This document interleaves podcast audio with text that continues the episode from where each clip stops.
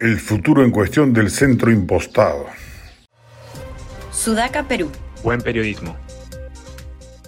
Ahora resulta que también el APRA, cuyo último periodo de gobierno fue el más derechista de todos los que ha habido en la transición democrática, lejos de reivindicar ello, opta por la muletilla histórica de ser una opción de izquierda democrática, sumándose así a la tendencia general de otros grupos como el Fujimorismo, que abomina de la extrema derecha, señala, o de Renovación Popular, que dice no ser de derecha sino un partido social cristiano. Obviamente no estamos siendo testigos de un proceso de conversión ideológica fruto de un largo proceso interno de reflexión. Los tres van a seguir siendo partidos de derecha, como siempre lo han sido. Ante lo que estamos es, es, ante una estrategia de marketing bajo la convicción cada vez menos cierta de que es por el centro que se sube al poder en el Perú pueden estar cometiendo por ello un error.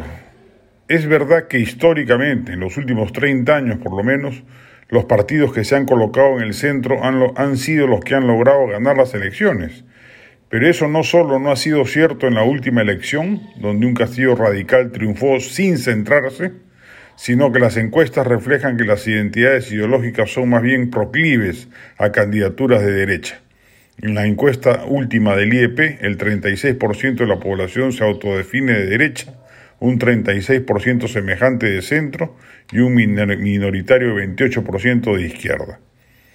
Más importancia va a tener la novedad que representa el candidato presidencial. Las encuestas prefieren a alguien fuera del establishment que las movidas presuntamente ideológicas que algunos partidos de derecha están tratando de insertar en el imaginario ciudadano desde ya. De la mano, más significativo va a ser que las propuestas que se planteen sean disruptivas y atractivas, que autodefinirse de centro, bajo la falaz creencia de que un centro impostado va a calar en la credibilidad del ciudadano elector. Estas impostaciones ideológicas citadas no van a ayudar en nada a las pretensiones electorales de las tres fuerzas políticas mencionadas, Fuerza Popular, Renovación Popular y APRA. Las tres tienen activos propios suficientes como para hacerse valer sin enmascaramientos deleznables para la contienda electoral venidera.